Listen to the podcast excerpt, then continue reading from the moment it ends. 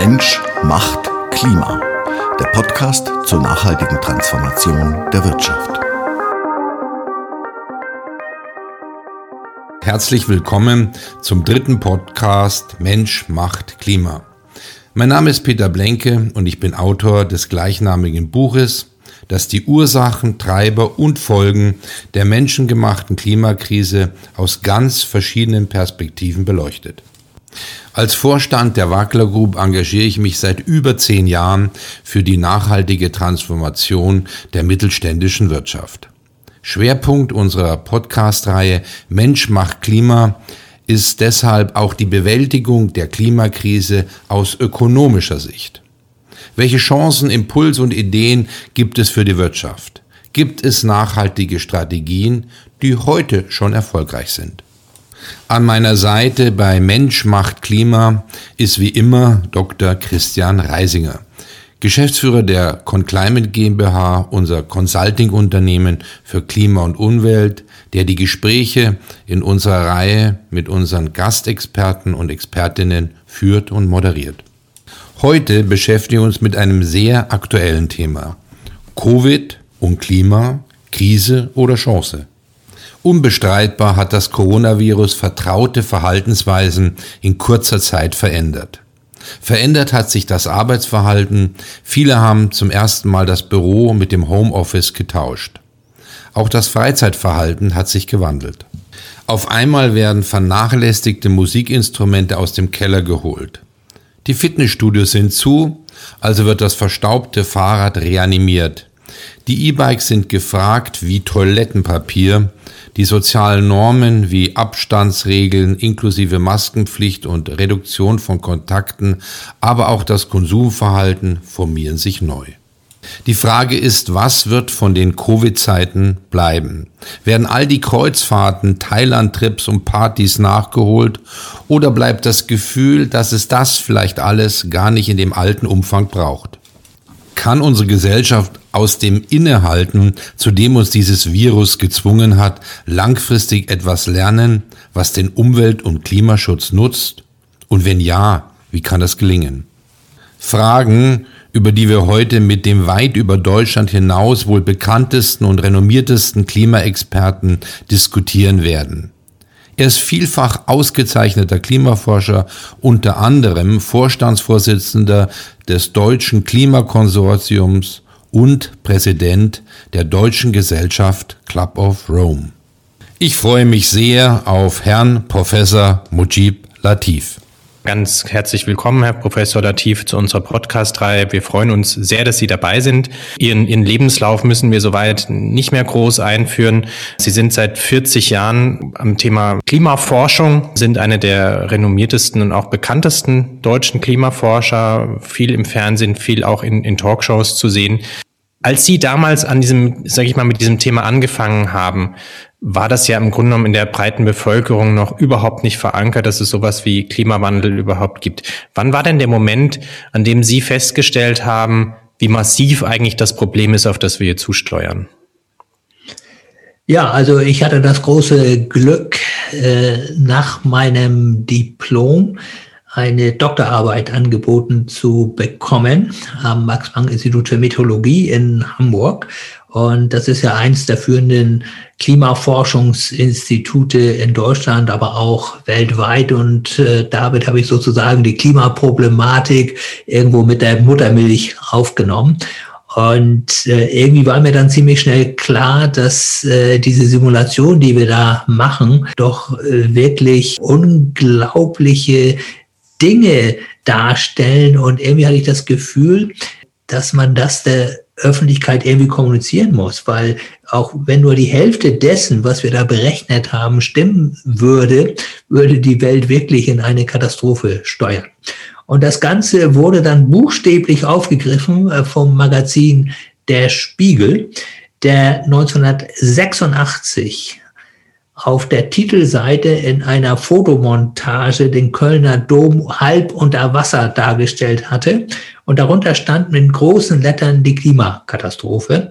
Und das war sozusagen der Beginn der öffentlichen Diskussion des Themas Klima Klimawandel in Deutschland. Und da habe ich mich dann halt eingeschaltet und äh, dann auch das erste Interview gegeben. Und wie das immer so mit den Medien ist, wenn Sie das Gefühl haben, da ist jemand, ein Wissenschaftler, der auch noch halbwegs unfallfrei spricht, dann kommen die immer wieder.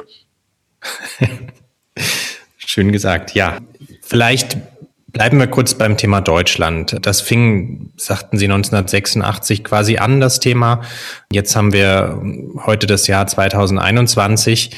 Deutschland hat ja auch viel getan beim Thema Klimaschutz. Ähm, seitdem ist ja einiges passiert. Wir haben letztes Jahr unsere Klimaziele, die wir uns in der zweiten Verpflichtungsperiode des Kyoto-Protokolls gesetzt haben, tatsächlich auch erreicht. Das heißt, ähm, Ziel war, die Emissionen um mehr als 40 Prozent zu reduzieren, bezogen auf das Basisjahr 1990. Wir haben sogar etwas mehr reduziert mit 42 Prozent. Natürlich hat uns die Pandemie und die Corona-Krise dabei auch geholfen, sonst hätten wir die Ziele so nicht erreicht. Aber insgesamt sicherlich schon ein Erfolg.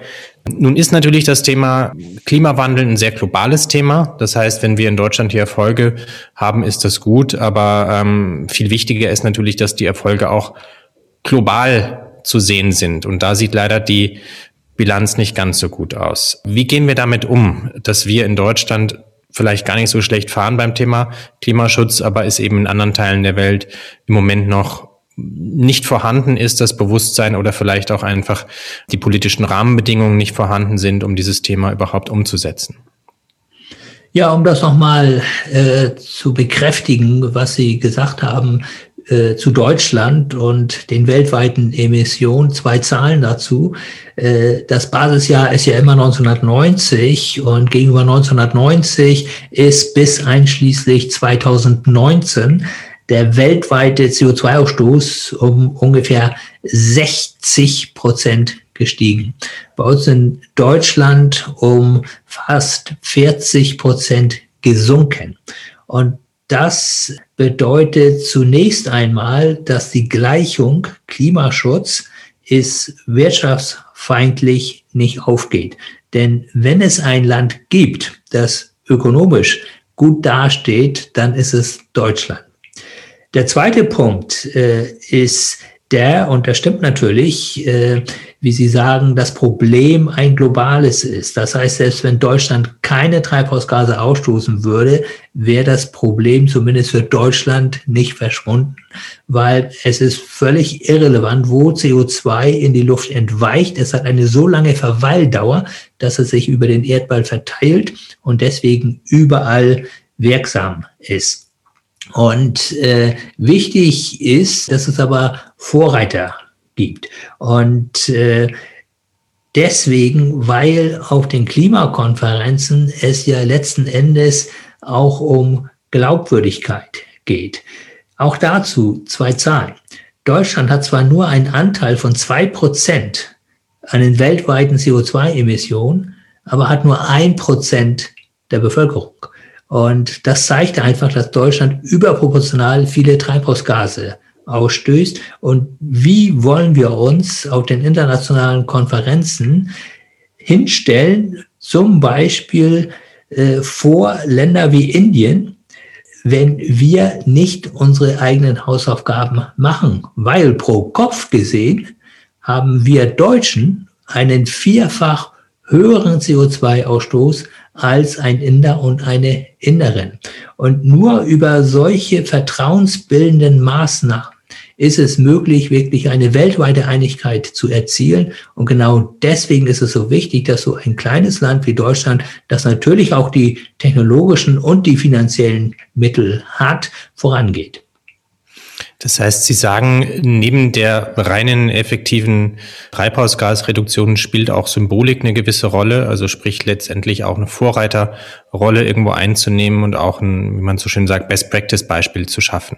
Ja, genau. Das ist ganz wichtig und ich hoffe, dass wir jetzt gerade einen Wendepunkt erleben, denn wir haben ja Gott sei Dank einen neuen amerikanischen Präsidenten mit Joe Biden, der wirklich äh, große Klimaschutzmaßnahmen verkündet hat, also über 1000 Milliarden US-Dollar ausgeben will in den nächsten Jahren für Klimaschutz. Wir haben den European Green Deal, der hoffentlich dann auch so umgesetzt wird, wie er geplant ist. Das heißt, wir haben jetzt eine neue Achse mit Amerika, äh, mit der EU und natürlich auch mit Deutschland. Und ich hoffe, dass das Schwung in den internationalen Klimaschutz bringt.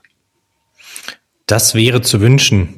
Sehen Sie die Gefahr, dass sich in Deutschland so eine gewisse Stimmung verbreitet, dass man sagt, na ja, im Vergleich zu vielen anderen Ländern haben wir ja unsere Hausaufgaben gemacht, wir haben unsere Reduktionsziele erreicht.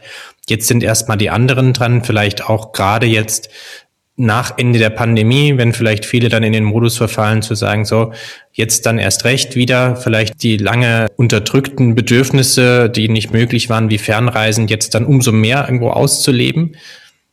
Ich hoffe, dass es genau andersrum sein wird, dass man jetzt wegen der Pandemie doch gesehen hat, dass man beispielsweise auch Urlaub anders machen kann. Also es muss nicht immer die Fernreise sein, sondern man kann natürlich auch im eigenen Land wunderbar Urlaub machen. Also ich genieße es, muss ich ganz ehrlich sagen, auch Deutschland zu entdecken. Und selbst in Schleswig-Holstein, in meiner näheren Umgebung, finde ich es wunderbar, mit dem Fahrrad zu fahren und einfach die Gegend äh, zu erkunden. Und es gibt immer tolle Sachen zu sehen, die man vorher noch gar nicht wahrgenommen hat.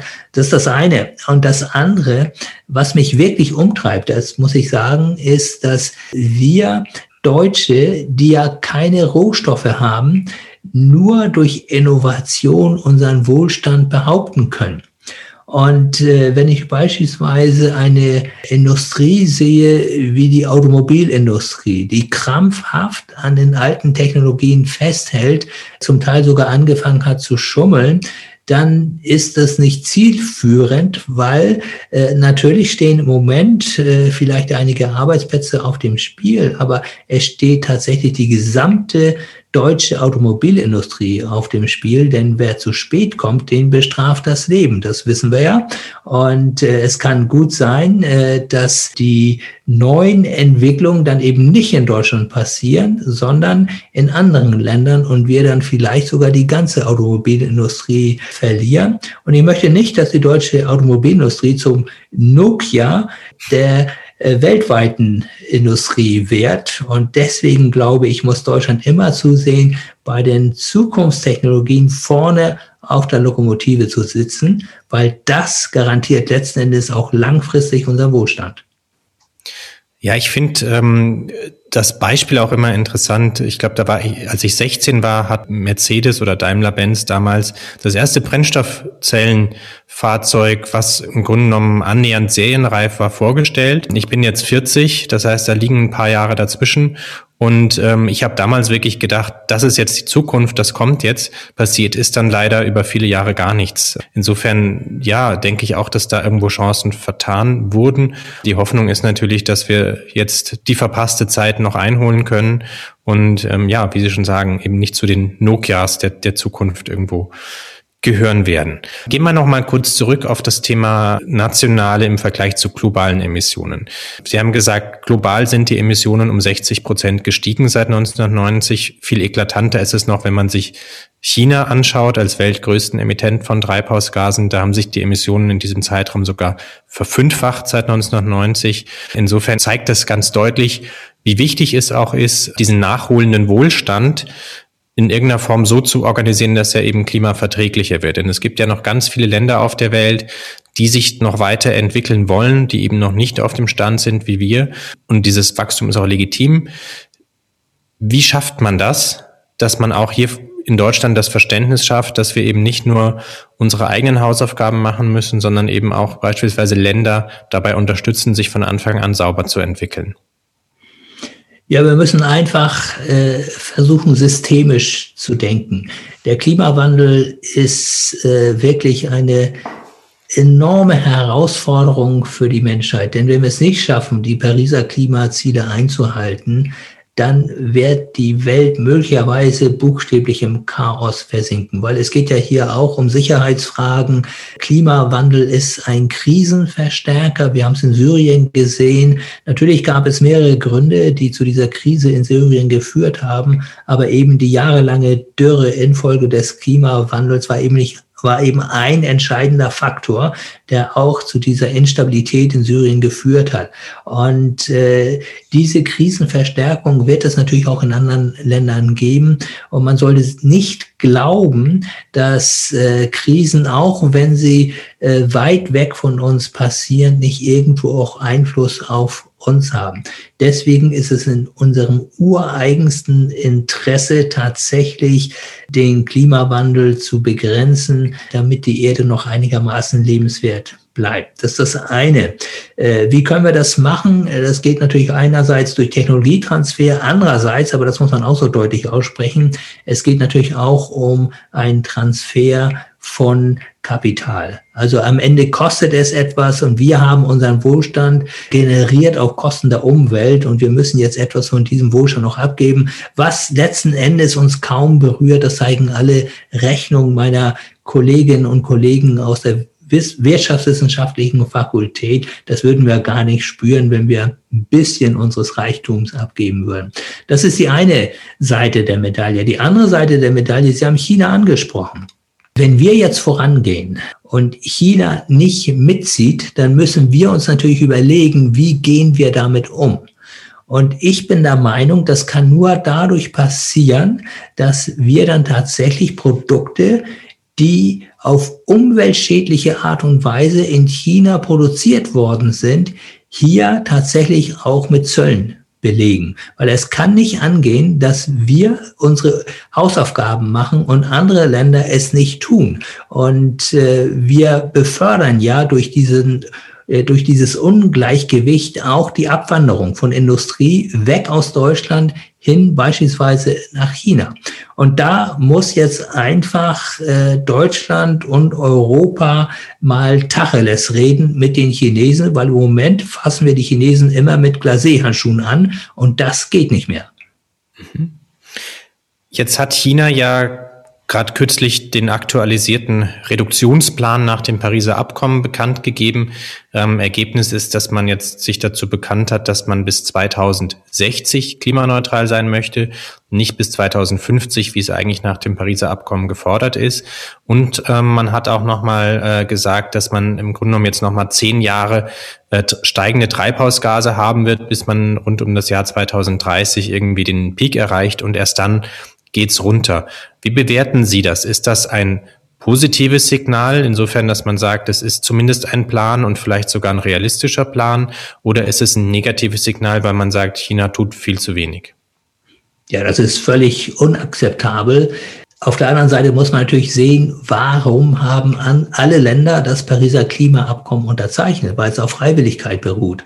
Und äh, alle Länder mussten vor Paris abliefern, was sie bereit sind, freiwillig zu tun. Und China hat eben gesagt, wir werden den Höhepunkt unserer Emissionen spätestens 2030 erreichen.